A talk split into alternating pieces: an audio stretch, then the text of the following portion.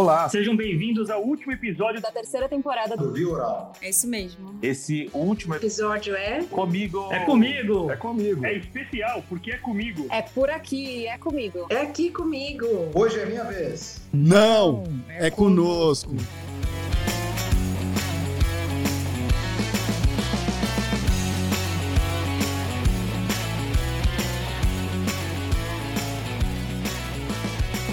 Eu sou Lorenzo Tomé, médico e CEO do Saúde Digital Ecosistema. E eu sou Paulo Crepaldi, Behavior Designer, especialista em comportamento e futuro Life Science.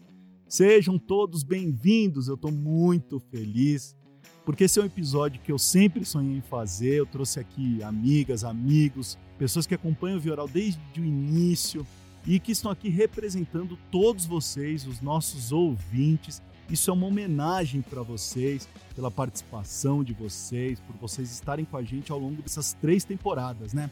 Então vamos lá, sem delongas, vamos começar com você, Ale. Você é a primeira. Quem é a Ale? Oi, gente, eu sou a Ale Biroli Rogério, movida pela alegria, apaixonada pelo meu marido, minha família, minha filha canina, chamada Cotton, e também viciada em vinho branco, redes sociais, principalmente Instagram, onde o meu objetivo é inspirar por meio das minhas experiências pessoais. Maravilha, obrigado, Ale. Pode ir lá, pode mandar bronca nas suas perguntas aí. Lorenzo, primeiro eu gostaria de te parabenizar pelo trabalho tão importante que você realiza. É, eu acredito que você atua diretamente na mudança de padrões e de mindset. E isso não é nada fácil. É, então, eu gostaria de saber se você já sentiu muita resistência, preconceito também, por que não, de colegas de profissão que são mais conservadores e como você lida com isso. Se você consegue virar o jogo, mostrar a importância do seu trabalho e da forma como você se posiciona, que é muito grande. Olha, primeiramente, obrigado pela sua pergunta. Fico é, feliz e lisonjeado com as suas palavras. E realmente, no começo, Ale, quando eu comecei, era muito difícil é, muitos colegas é, não entendiam o que eu estava fazendo, muitos colegas achavam que eu não gostava da minha especialidade, ou que eu estava é, querendo arrumar outra profissão, mas eu tive sempre muito claro que o médico teria que entender e dominar as tecnologias digitais, né, os softwares, os aplicativos, inteligência artificial, prontuário eletrônico, telemedicina, se ele quisesse ser excelente, se ele quisesse tratar bem o paciente. E, de fato, isso se comprovou com a Covid, né, com a, a pandemia. Infelizmente, isso que foi uma tragédia tá, e tem sido uma tragédia para a humanidade, é, para o meu negócio foi muito bom, porque o médico ele sentiu a dor na pele, né? De uma hora para outra ele teria que entender de prontuário eletrônico, de prescrição digital, de ferramentas digitais. Então, eu sempre acreditei nisso, sempre estudei e, e foquei o meu trabalho nisso. No começo foi muita resistência, mas agora, Ale, tá, é, eu acredito que essa etapa foi vencida. Né? Existem outros desafios na minha carreira, na minha empresa, mas essa etapa de a ficha cair, essa eu já consegui. Essa eu não preciso mais convencer os meus colegas que eles precisam dominar as tecnologias digitais. Isso já todo mundo tem certeza. Agora tem os outros, né? Agora é fazê-los usar, experimentar, testar. É, esse é o desafio agora. Legal, obrigada. Paulo, você é uma das pessoas mais bem informadas que eu conheço. Tem sempre um dado importante na manga, o nome de um livro relacionado ao assunto que está sendo tratado na conversa. Então, eu gostaria de saber se você tem alguma rotina relacionada à informação e atualização, ou quais habilidades você acha que desenvolveu ao longo da vida que acredita que podem ter colaborado com esse dom, porque eu acho que é um dom mesmo. Obrigado, Ale. Acho que bem informada, não. Sou bem relacionado, tenho bons amigos aí. Acho que é, é a palavra certa, mas você acredita que eu, eu aprendi a entender conteúdo numa palestra que eu assisti do, do Ray do Ray Kurzweil, que, é, que trabalha na Google, é, logo que ele tinha, eu acho que ele lançou o livro dele, aquele The Age of Spiritual Machines, lá em 99, eu li, e por volta de 2005 eu fui numa palestra dele, não me lembro se foi no SXSW, em algum desses eventos, que ele falava sobre inteligência artificial, ninguém nem falava disso, poder de máquinas, relação homem e máquinas. É, ele acreditava muito que em 2030 nós seríamos ciborgues e, e essa mistura de de humanos e máquinas. E eu fiquei com essa coisa na cabeça que ele falou sobre o poder das, das máquinas, sobre a mistura entre nós e elas, e, e, principalmente sobre a importância do que é ser humano, né? É, e aí eu falei assim, poxa, é, eu jamais terei a capacidade de memória de uma máquina. Então foi acho que a primeira coisa que me despertou. Falei, cara, não adianta, por mais que eu estude, tente, tente memorizar, tente guardar o maior número de informações, a máquina sempre vai sair é, na minha frente. E aí eu falei, mas se eu fizer é, as relações, se eu conhecer os locais certos, ter acesso às informações dos locais certos, talvez eu consiga criar um conjunto é, de curadoria que me abasteça de informação. Então, o que, que eu fiz? Eu sou muito fã do Twitter. É, e aí, isso eu estou falando lá atrás, né? O Twitter nem tinha muita coisa em português. Tinham poucos amigos meus que tinham Twitter. E aí, que eu comecei a fazer no Twitter? Eu comecei a curtir, seguir muita gente que falava de determinados temas que eu tava e eu escrevia, comentava.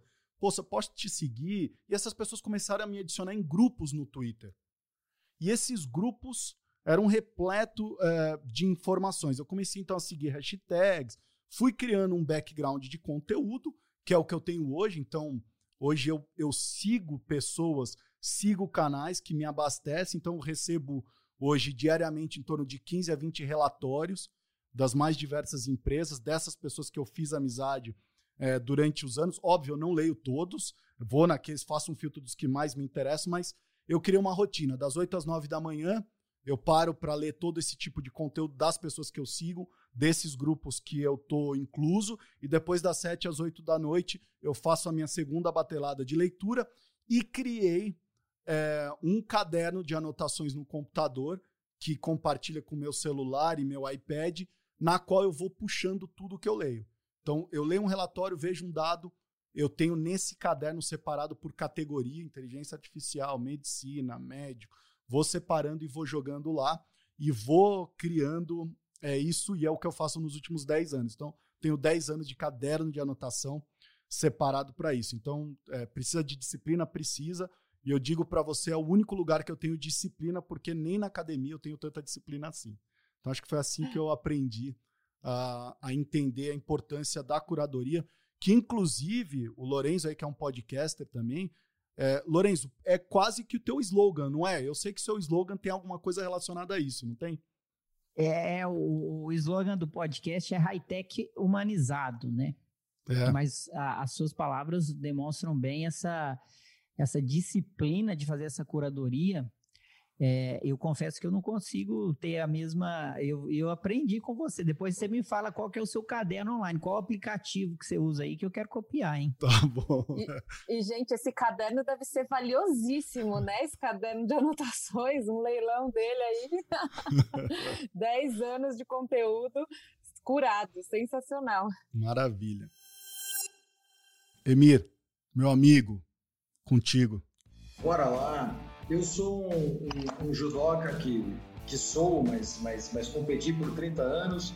Eu sou professor de MBA, sou um viajante compulsivo, pai da Amanda e da Carol, uh, casado com a Adriana, estou há 27 anos e sou, uma, uh, acima de tudo, apaixonado por gente, apaixonado, fascinado por, por pessoas. E eu vou começar perguntando para o Dr. Lorenzo, você como médico especialista em comunicação, Uh, se fosse perguntar especificamente quais as duas atitudes mais importantes da comunicação entre o representante e o médico, ou seja, especificamente soft skills. A gente sabe que técnica e habilidade em venda são importantes, mas assim, que atitudes você diria o representante tem que ter e não importa se é face to face com o médico ou se é via online.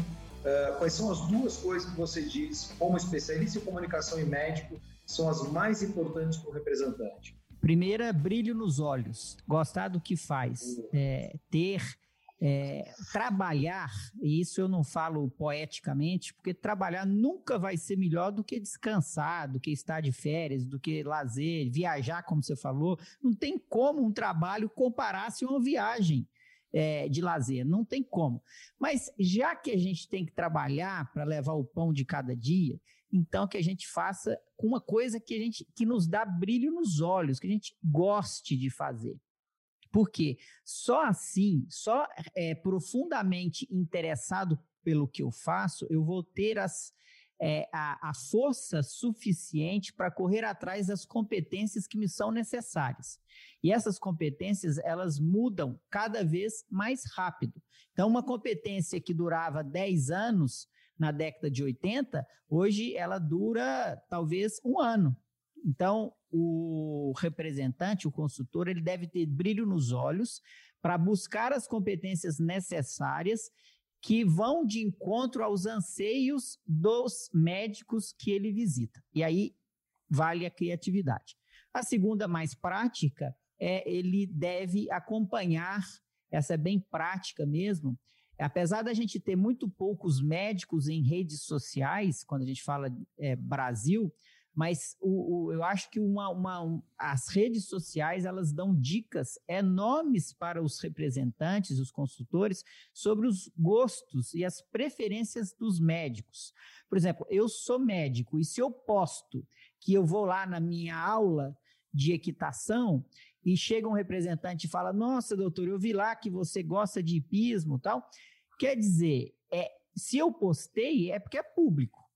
Se é público, é porque aquilo me identifica, aquilo é uma coisa que me dá prazer. Então, se há alguém comentando algo sobre é isto, isso me gera um rapport, né? Um, uma empatia com essa pessoa. Então, eu acho que uma dica mais teórica, brilho nos olhos, e uma mais prática é siga, acompanhe o seu médico nas redes sociais.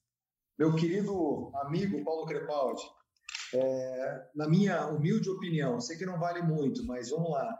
É, Para mim, você é o maior especialista hoje em comunicação, marketing e principalmente que consegue projetar o futuro da indústria farmacêutica.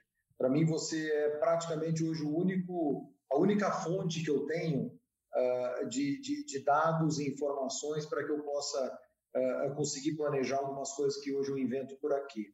Vamos imaginar que a gente esteja conversando no ano de 2030 sobre trabalho, porque em 2030 a gente vai estar conversando sobre NFL, sobre filhos, sobre qualquer coisa, porque a gente certamente vai ser amigo pro resto da vida, mas se a gente estiver falando de trabalho em 2030 e eu te fizesse a seguinte pergunta, cara, quem foi, não precisa dizer obviamente o nome da empresa, mas o que, que é a empresa que você fala, cara, essa empresa mudou e mudou completamente e ela conseguiu fazer alguma coisa que ela foi a mais competente em comunicar nos últimos 10 anos, que você diz, o que, que ela fez nesse período que foi tão diferente que você fala, cara, nos últimos 10 anos, a empresa X fez o quê para que seja tão boa e tão diferente para se comunicar com seus clientes? Nossa, bom, primeiro, obrigado pelo elogio, ouvi de você, é, nossa, me, até me emociona aqui, obrigado, Emir, do fundo do meu coração, cara, obrigadão. Difícil, 2030, é, vamos lá, entre, entre uma conversa de NFL e uma cerveja IPA, eu acho que eu diria para você que é quando as empresas entenderem que não é só sobre conteúdo, mas é sobre distribuição também. Eu acho que hoje as empresas de comunicação e marketing dentro, na, dentro de que estão preocupadas só com conteúdo. É, então, se eu tenho conteúdo, quanto que eu tenho de conteúdo, mas não estão preocupadas com a distribuição. Como que eu vou distribuir isso, a maneira que eu vou distribuir isso. Então, na hora que a gente entender que não é só sobre conteúdo, mas é conteúdo e distribuição, eu acho que essa empresa vai ter mudado é, o cenário é, total da indústria farmacêutica. Então, acho que do jeito curto e objetivo, acredito que essas duas coisas juntas vão mudar como a gente entende é, esse cenário. Quando você fala distribuição, é como é que eu impacto as pessoas certas ou como é que impacto mais gente ou as duas coisas juntas? Não, são as duas. Então, quando eu falo, então conteúdo é o, o, tipo de, de informação que eu tenho, né? Então, hoje é. vocês têm aí uma série de informações vindas de revistas científicas, é, casos clínicos, e isso é conteúdo. Quando eu falo distribuição, é como que eu distribuo esse conteúdo. Então, hoje, a gente está muito, é, na verdade, monólogo né, na distribuição de conteúdo. A gente não entendeu. A gente pega esse mesmo material e distribui ele do mesmo jeito em todos os canais.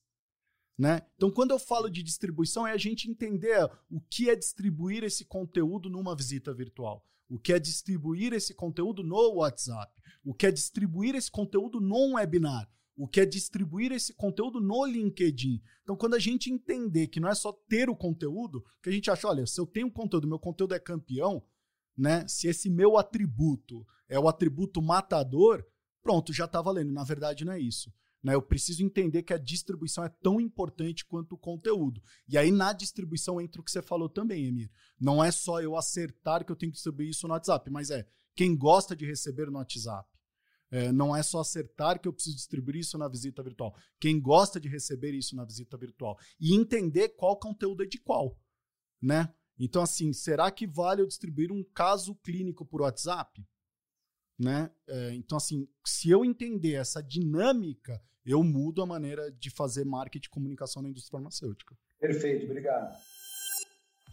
Meu nome é Daniele Rocha, eu sou carioca, mas eu estou em São Paulo há mais de 16 anos. Sou casada, mãe de duas paulistanas lindas, de 10 e 14 anos, e tenho dois cachorros especiais que completam a minha família.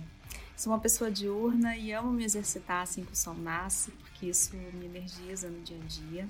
E uma curiosidade é que os meus amigos me chamam de a louca do podcast, porque há muitos anos eu escuto sobre os mais diversos assuntos, é, dos mais diversos programas. Isso faz parte da minha rotina, porque alimenta a minha curiosidade e o meu aprendizado diário. E sempre que eu vejo, é, que eu escuto algo interessante, eu compartilho ou comento com alguns amigos sobre isso, aquele programa. Então, toda vez que eles querem saber sobre o podcast, eles falam comigo. Lorenzo, você tem se dedicado há bastante tempo nessa capacitação dos seus colegas médicos em saúde digital, inovação, no domínio de novas tecnologias. Eu queria saber como que a pandemia impactou no seu negócio é, em saúde digital, uma vez que virou uma realidade né, na rotina dos médicos a escolha de uma plataforma de telemedicina, é, ter alguns skills digitais, desenvolver novas habilidades para que é, para enfrentar a competitividade mesmo e oferecer uma melhor experiência para seus pacientes. Eu imagino que você tenha aumentado muito o número de palestras, lives. Como é que você administrou essa alta demanda né, de, de conteúdos sobre o digital na medicina? Ei, Dani, obrigado pela pergunta. É, fico feliz porque eu vejo que você acompanha meu trabalho, né? Para você falar essa pergunta, sinal que você é, realmente é o que você descreveu aí. Se fosse para fazer um resumo da minha trajetória, você descreveu em poucas palavras. É... Ficou aí um comercial de graça para você, hein, Lorenzo? Poxa, obrigado, Dani. É o seguinte, como eu já falei na resposta anterior, o, a, a, pandemia é, impactou muito positivamente né, o meu trabalho. É, a, a, a, procura por, por, trabalho aumentou muito, a minha empresa, Saúde Digital, cresceu, é, gerou faturamento, é, ela, é como é que eu posso falar? Ele, a, a nossa empresa é, firmou o modelo de negócio que é produzir conteúdo digital para médicos, é, para empresas que falam com médicos. Então, a maioria dos nossos clientes é a indústria farmacêutica que nos contrata para levar conteúdo no formato digital para os médicos. Então, todo esse know-how de três anos é, que a gente estava produzindo conteúdo no formato digital ajudou muito para a gente responder na demanda, né? Isso trouxe, dá para a gente um know-how que hoje a gente consegue atender os nossos clientes de uma maneira é, inovadora. É, como lidar, né, a segunda parte, é, como, como você administrou esse crescimento, e eu te falo que isso é um. É, é, não, como não é que eu administrei, é como eu estou administrando, para te ser bem sincero, é, e é, isso confunde um pouco com a vida, com a história das startups, né? As startups elas estão sempre em constante modo searching do modelo de negócio, buscando o seu modelo de negócio adequado que dê, que dê um fit, né? Que se encaixe com os seus clientes e ela possa entregar o melhor produto ao melhor preço, na maneira mais rápida possível e ágil e mais inovadora. Então, esta, esta, essa, essa forma de lidar é um constante aprendizado. Se eu te falar que eu já aprendi, eu estou mentindo. Mas, é, resumindo, o que eu posso e o a, a lição que eu tirei é, deste crescimento da minha empresa é uma coisa, é as primeiras coisas primeiro. Isso tem que ficar claro, as primeiras coisas primeiro. Então, quando você fala o que, que você aprendeu nesse crescimento, é que as primeiras coisas é, não são somente a minha empresa. As primeiras coisas são a minha esposa, a minha família, que eu tenho que cuidar deles, que eu tenho que olhar para eles todos os dias. Porque se eu pôr toda a minha energia na minha empresa, muito provavelmente eu vou deixar desguarnecida a minha família e a minha família é, e esse sucesso fora não compensa o fracasso dentro de casa. Então, nesta jornada é, é, de crescimento, eu tenho isso, a, as primeiras coisas primeiro e eu estou aprendendo ainda. Paulo, como behavior designer, quais foram os seus maiores desafios é, junto às indústrias farmacêuticas desde o início da pandemia?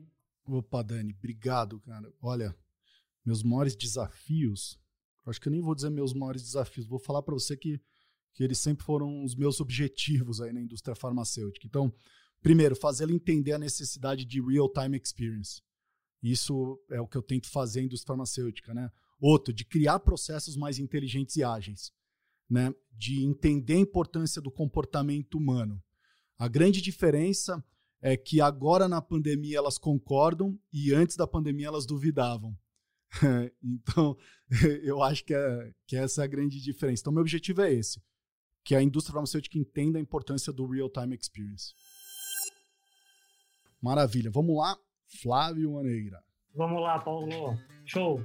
Sou Flávio Maneira. Bom, pessoal, sou um entusiasta de gente, de pessoas, né, de performance, de neurociência. Eu entendi que é um objeto meu de estudo, que é o funcionamento do cérebro, traz respostas que para mim eram muito difíceis e ainda são, tamanha complexidade que é estudar isso. E eu entendo que a gente é o nosso cérebro, de uma forma muito é, simples, a gente se olhar no espelho, estudar o cérebro e se olhar no espelho. Então, eu me debruço nessa área há algum tempo. Ah, gosto muito de moto, gosto muito de esporte, Gosto muito da minha esposa, não necessariamente nessa ordem. a minha esposa fica em segundo, não, tô brincando, ela vai para primeiro. e que mais? Acho que é isso. É, parabenizo o Oral, parabenizo o teu trabalho. É, os convidados aqui também, o meu respeito e admiração, conheço grande parte deles e tenho um carinho muito grande por tudo que vocês fazem. Eu, eu acredito para ir para as perguntas rapidamente, eu acredito, assim como você, eu sou um admirador também do Kurzweil. Eu admiro, eu tive recentemente estudando lá na Singularity em 2019 e eu voltei com três frases muito fortes. A gente, na verdade, palavras. A gente vive num contexto que não tem um caminho de volta senão o co-aprendizado, a colaboração e a co-criação. E isso, para mim, se tornou um, um, esse ambiente, esse ecossistema. Ou a gente se junta e cresce, ou a gente vai de fato é, ter muito desafio como indivíduo. Bom, é isso. E a minha pergunta para o Lorenzo. Lorenzo, legal. Admiro também muito o teu trabalho, a gente tem conversado bastante. Parabéns aí por toda a transformação digital e tua causa que é muito genuína diante todo o setor da saúde. É, eu, eu, a minha pergunta é relacionada à Lei Geral de Proteção de Dados. A gente sabe que é um, tem se falado muito, cada vez mais intensamente disso, agora é um fato, mas eu queria saber como você vê o Brasil relacionado à preparação para lidar com a, com a LGP, é, com a Lei Geral de Proteção de Dados. Qual é a sua visão sobre ela? Obrigado, Maneira. E eu vou, antes de responder essa pergunta, eu vou falar aqui que se, que se você ainda não segue o Flávio Maneira em algum local aí que ele tá, porque ele tá em vários, vários canais, você tá perdendo tempo, porque o trabalho que o Flávio faz é interessantíssimo, porque você faz um trabalho fora da sua empresa, que é muito relevante, mas você faz um trabalho de produção de conteúdo dentro da sua empresa, que eu acho isso genial, que, eu, que, eu, que os executivos que estão nos ouvindo comecem a, a, a, despertar para a importância de vocês produzirem conteúdo para seus colegas. Isso traz um valor enorme para a organização. Então, sigam o Flávio Maneira, que ele faz isso muito bem. Legal. Mas vamos lá, LGPD. É, Flávio, LGPD é o seguinte, eu acho que o, o pessoal assusta muito, sabe? Ah, tal, o fim do mundo, tal. É o seguinte, é, é uma coisa muito, eu vejo com muita naturalidade e vai funcionar como uma peneira. quem tem é, bala na agulha e quem tem condição de fazer um serviço ético, leal e, e, e, entregar valor, vai se adequar a essas normas e a essas leis. Quem não tem, quem está entregando um valor que é malicioso, que é baseado em, em coisas politicamente incorretas, antiéticas, essas pessoas, é, essas empresas, elas sairão do mercado, é, mas elas sairiam de qualquer jeito. Então a LGPD é muito bom porque vai passar essa peneira. É, se o Brasil vai ter condições de fiscalizar e multar e, e, e, e qual, com qual velocidade isso vai acontecer, Flávio, é, eu não sei, né? A gente sabe que tem, a gente tem sérias dificuldades em aplicar leis aqui no Brasil, mas eu espero que a gente consiga aplicar essas leis com o rigor necessário que deve ser aplicada, porque é uma proteção para todos os produtos digitais. E fazendo o dever de casa, nossos, nosso corpo jurídico, já os, os, nossos escritórios, por exemplo, a minha empresa tem um escritório que é excelente para oferecer é, LGPD. Eu fico super seguro em cada reunião que eu tenho com esse escritório. É, então, eu não tenho. É, a gente não tem que temer isso e nem dar alarde demais para isso. É, é, uma, é uma lei que vem para beneficiar, para colocar a casa em ordem e, e, a, e a população, a sociedade só tem a ganhar com isso. Show. Muito obrigado. Muito obrigado. PC, meu novo grande amigo, mas um cara que tem minha admiração, meu respeito. Acho que já foi falado aqui tudo que você faz. Eu acho que você contribui significativamente para muita gente, em especial é, aquilo que eu falei, né? Você compartilha, compartilha não só conteúdo, você tem uma capacidade de compartilhar conteúdo de uma forma fácil, acessível, um grande estudioso. Eu gosto muito da definição do teu trabalho, né? Um behavior. É, eu acho isso muito legal. Cara, uh, e gosta de IPA, né? Tem que me ensinar a tomar IPA. Vamos lá. É, eu, eu, eu como você estuda futuro, e é, é ousado a gente falar de futuro, né? Eu sou apaixonado por isso, mas é, é ousado a gente falar de futuro, mas dá para ter um guess. Eu queria é, te ouvir, Paulo, considerando tudo que está vindo de tecnologia, tudo que está vindo de exigência do mercado. Eu sempre falo que o mercado exige que a gente jogue xadrez, não dá mais para jogar damas. Né? A régua subiu, né? então é o que você fala, a gente tem que é, se atualizar, se adaptar, enfim. Mas considerando as tecnologias que estão mudando e já mudaram rapidamente, 5G, seja o que for agora nesses próximos poucos anos, quais é que você considera as mais relevantes do ponto de vista é, de, é, de, de, habilidade do profissional para lidar com essas tecnologias? Então, quais seriam as tuas recomendações e como que tu vê o futuro daqui a um curto futuro, daqui a um pós-pandemia, três e cinco anos? É, se você puder falar um pouquinho sobre isso, eu gostaria de te ouvir. Legal, maneira. Obrigado, cara. Você tá, verdade, foi um amigo que eu ganhei esse ano aí de, de pandemia, vai ficar inesquecível. Só tô chateado que o Emir me mandou uma foto de cerveja um pouco antes da gente começar isso e não me convidou, mas tudo bem. É. Vamos deixar isso. Coisas do Emir, coisas é. do Emir. A gente vai de... ter que depois, na pandemia, tomar uma. É. Vamos deixar isso pra lá. Mas legal, maneira. Olha, é... deixa eu até complementar. O Lourenço falou uma coisa sobre se eu vou colocar na descrição desse episódio. E eu faço questão. Vocês têm que seguir todo mundo que está aqui nesse episódio, porque todo mundo é criador de conteúdo aqui. Eu não escolhi à toa, mas todo mundo cria conteúdo e excelentes conteúdos de alguma maneira. Então eu quero parabenizar todos que entenderam é, o que significa esse mundo que a gente vive, como o Lorenzo colocou. Então, o excelente podcast Trabalho que o Lorenzo faz, o Flávio Maneira, é, todos, o Marsula, a Lê faz um conteúdo muito específico, todo mundo que está aqui, o Fabiana, a Érica, o Porfírio, todo mundo, o Emir, meu, tem no YouTube falando de viagens, é super legal, todo mundo aqui é criador de conteúdo, eu vou colocar na descrição do episódio esses links para vocês irem lá e seguir já. Mas, é, maneira, todo mundo me conhece e sabe que eu não faço guess nenhum. Eu não gosto de adivinhar nada. É, porque eu não faço ideia do que vai acontecer e eu não gosto das pessoas que dizem que sabem o que vão acontecer. É, mas eu gosto de falar o que a gente tem que não foi aplicado. Eu acho que uhum. esse é um talvez algo que a gente precise começar a entender e todo mundo sabe que está aqui. O Marsulo é prova, o Emir é prova, a gente conversou diversas vezes que eu batalhei para a indústria farmacêutica não falar de pós-Covid, de falar com Covid. É, desde o começo. Eu falei, gente, como que a gente vai falar de pós-Covid se a gente nem sabe quando que a gente vai sair? Por que, que a gente não pensa no com Covid? Né? Das coisas que a gente não está fazendo com Covid. Né? Então, eu, eu sempre fui desse favor. É, e aí, como diria lá o grande futurista que eu sou fã, que é o Kevin Kelly, como é que você faz é, para aprender na era das incertezas desconhecidas? Eu acho que é, como que você se prepara num momento de incerteza que você não tem a mínima noção, né? É, e aí eu acho que a gente precisa aprender o novo de maneira rápida.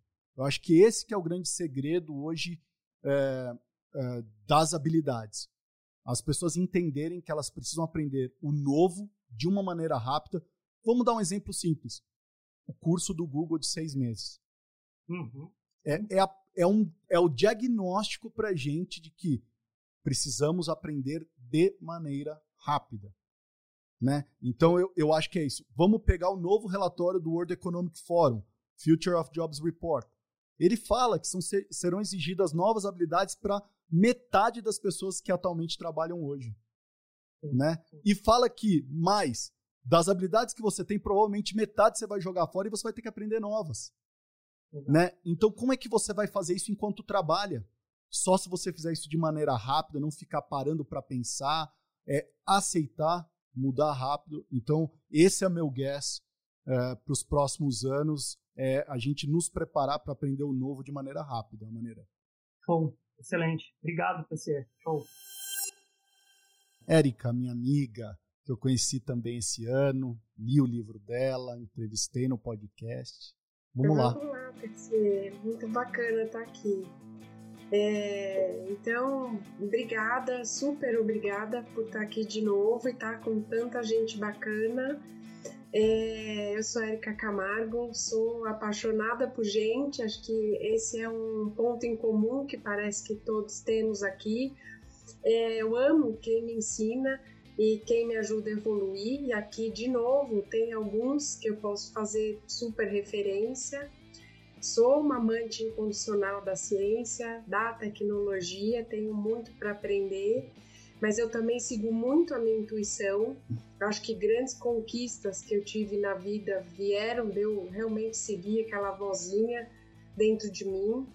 É, sou mãe do Vitor e da Nicole, dois aborrecentes encantadores.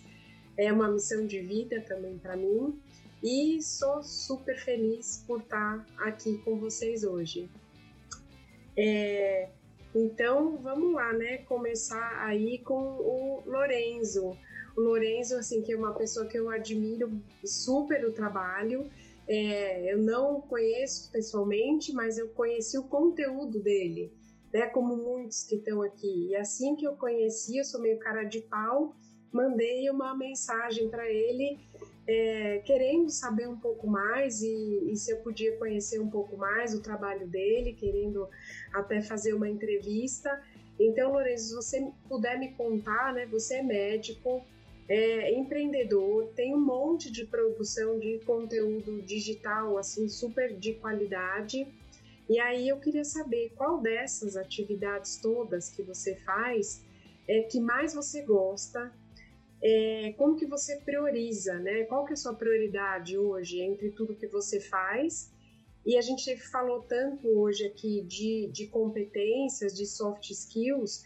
É, como que você faz para unir todos os seus talentos digitais para encontrar soluções para problemas reais? Legal. É, Érica, eu também tenho que te agradecer pela pergunta. É, realmente a gente já se conhece digitalmente antes da pandemia, né, Érica?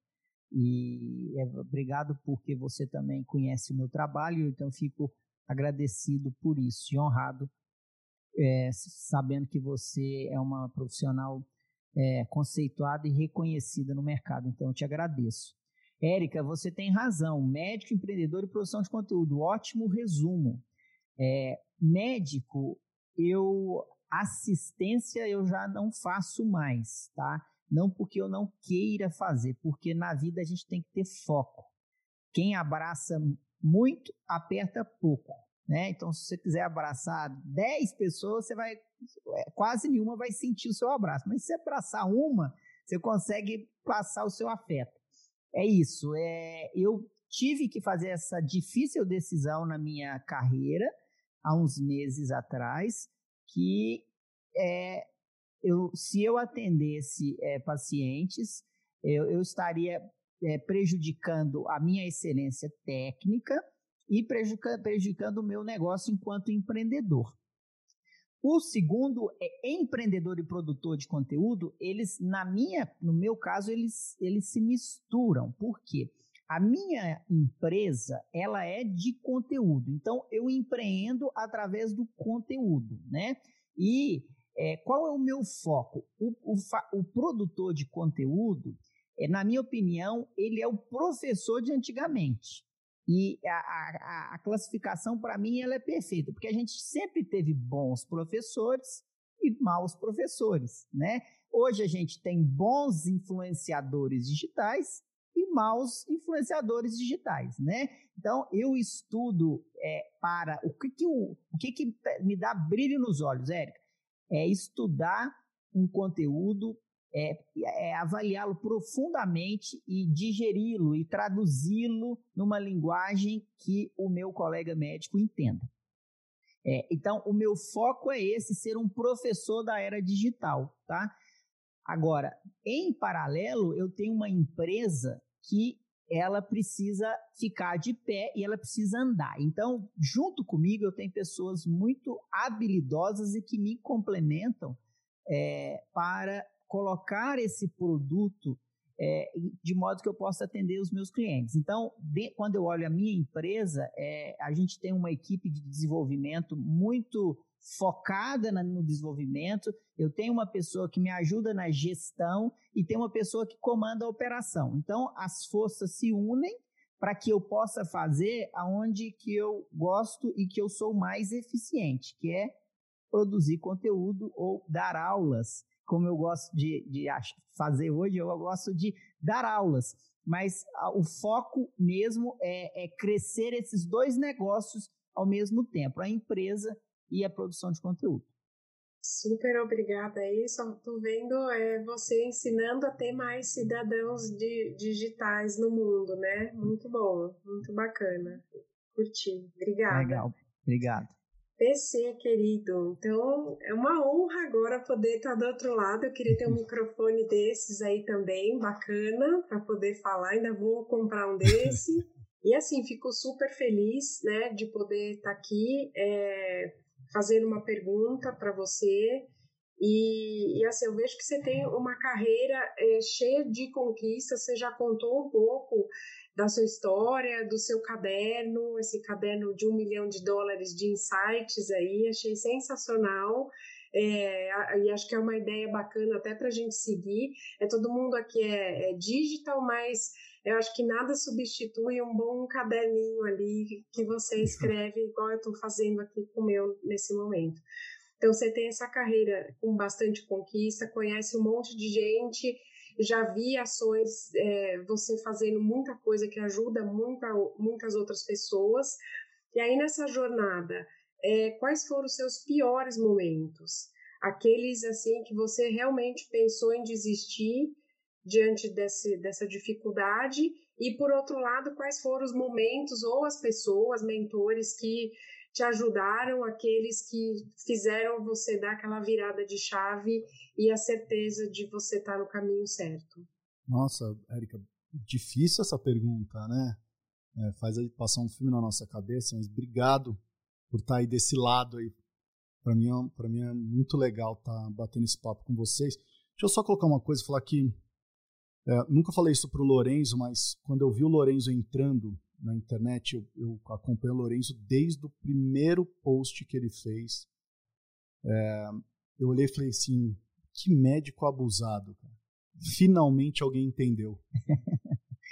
eu, tô falando sério. Assim, eu falei, finalmente alguém entendeu. E, e, e, ele faz muito bem feito, Lorenzo. Então o Lorenzo tem que ser parabenizado por isso, porque ele faz e faz muito bem feito. É, e eu, eu gosto muito, sou fã dele, já falei isso para ele também. É, meus piores momentos, Eric, eu, eu não, não sei se eu tenho piores momentos, porque eu acho que não existe piores, eu acho que existem desacertados. A gente errou no tempo em algum momento eu estava no tempo errado, na hora errada, e, e, e, essas coisas também estavam. Então, acho que eu brinco que é uma. É igual o Tinder, a gente não deu match naquela hora, né? É uma disparidade entre, entre o que eu entendia versus o que aconteceu. É, momento 1 um foi quando decidimos, eu e os meus outros dois sócios na época, vender a nossa primeira empresa para ingressar em um projeto é, maior, na qual a gente se frustrou demais. Então a gente mirou demais o, o ganho econômico. É, a gente falou: caramba, a gente vai estar tá num projeto de milhões, é, só que a gente perdeu nossa essência. E quando a gente perdeu nossa essência, uh, a gente acabou se desentendendo e perdendo também uh, aquilo que nos, nos completava um ao outro. Então, esse foi o primeiro grande desacerto na minha vida foi entender de que um, um negócio é feito por pessoas e não por, por quanto essa empresa lucra no final do ano. Né?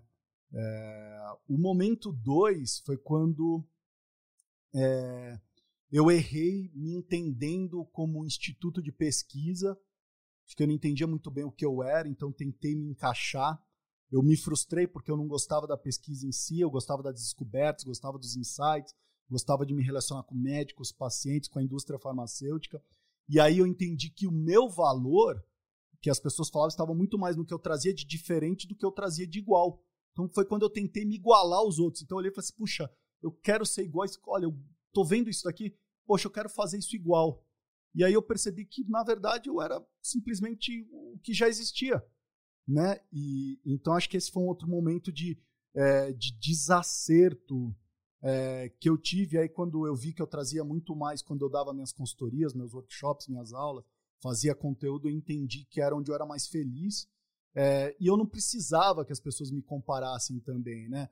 Nossa, o Paulo é igual essa multinacional. Nossa, o Paulo é igual essa super consultoria. Então eu me espelhava nas grandes consultorias americanas, nas grandes agências de publicidade, sonhava ser uma grande. Não, entendi que eu sim teria que olhar eles como fãs mas que não precisava ser igual a eles ou ser comparado a eles. Então acho que esse foi um outro desacerto. Pessoas que me ajudaram, é, não vou ficar falando aqui é, da família nem de esposa, porque é óbvio que eles me apoiaram em tudo, mas eu vou falar das pessoas que não sabem que me ajudaram.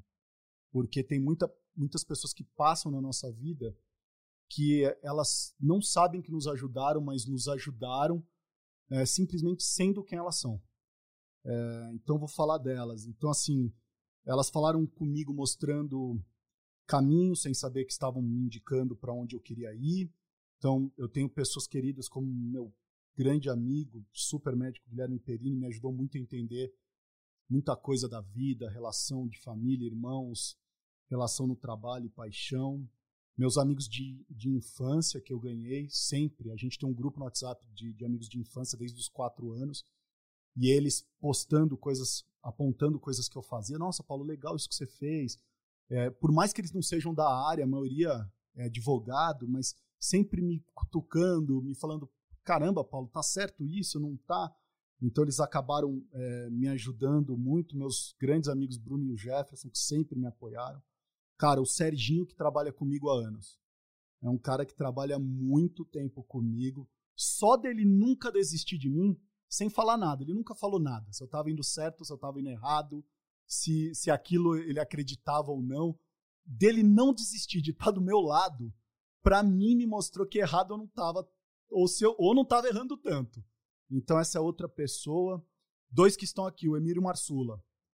Sempre com as palavras, é, sempre acreditando nos projetos comigo, sempre topando minhas loucuras, sempre mandando mensagens para mim, participando também, sem saber, são duas pessoas que me ajudaram muito. E todos que passaram em todos os meus projetos. No Vioral, no Tomou, nos podcasts que eu produzo, nos conteúdos que eu produzo, nos projetos que eu entrego. Todos que me aceitaram sem me questionar, como vocês fizeram hoje. Então, todos vocês que toparam. Obrigado. Que lindo isso! Ainda bem que está gravada essa resposta. É, e o mais legal é você falar que você foi ajudado simplesmente pelas pessoas serem quem elas são. Sensacional, sensacional mesmo. Fiquei até emocionada. E assim, então, se eu puder só aproveitar esses agradecimentos, é, eu preciso agradecer de novo todas as vezes da minha vida que eu que eu puder fazer isso, eu vou agradecer, que é o João. É, não vou falar muito porque eu fico emocionada. E há dois anos atrás, exatamente, ele me deu um presente que mudou a minha vida. Então, assim, eu já falei para você mil vezes, mas obrigada, assim. Ele é uma dessas pessoas que virou a chave totalmente. Obrigada, você mora no meu coração. Legal. Então vamos passar, Porfírio. A palavra é sua depois dessa, né, meu amigo?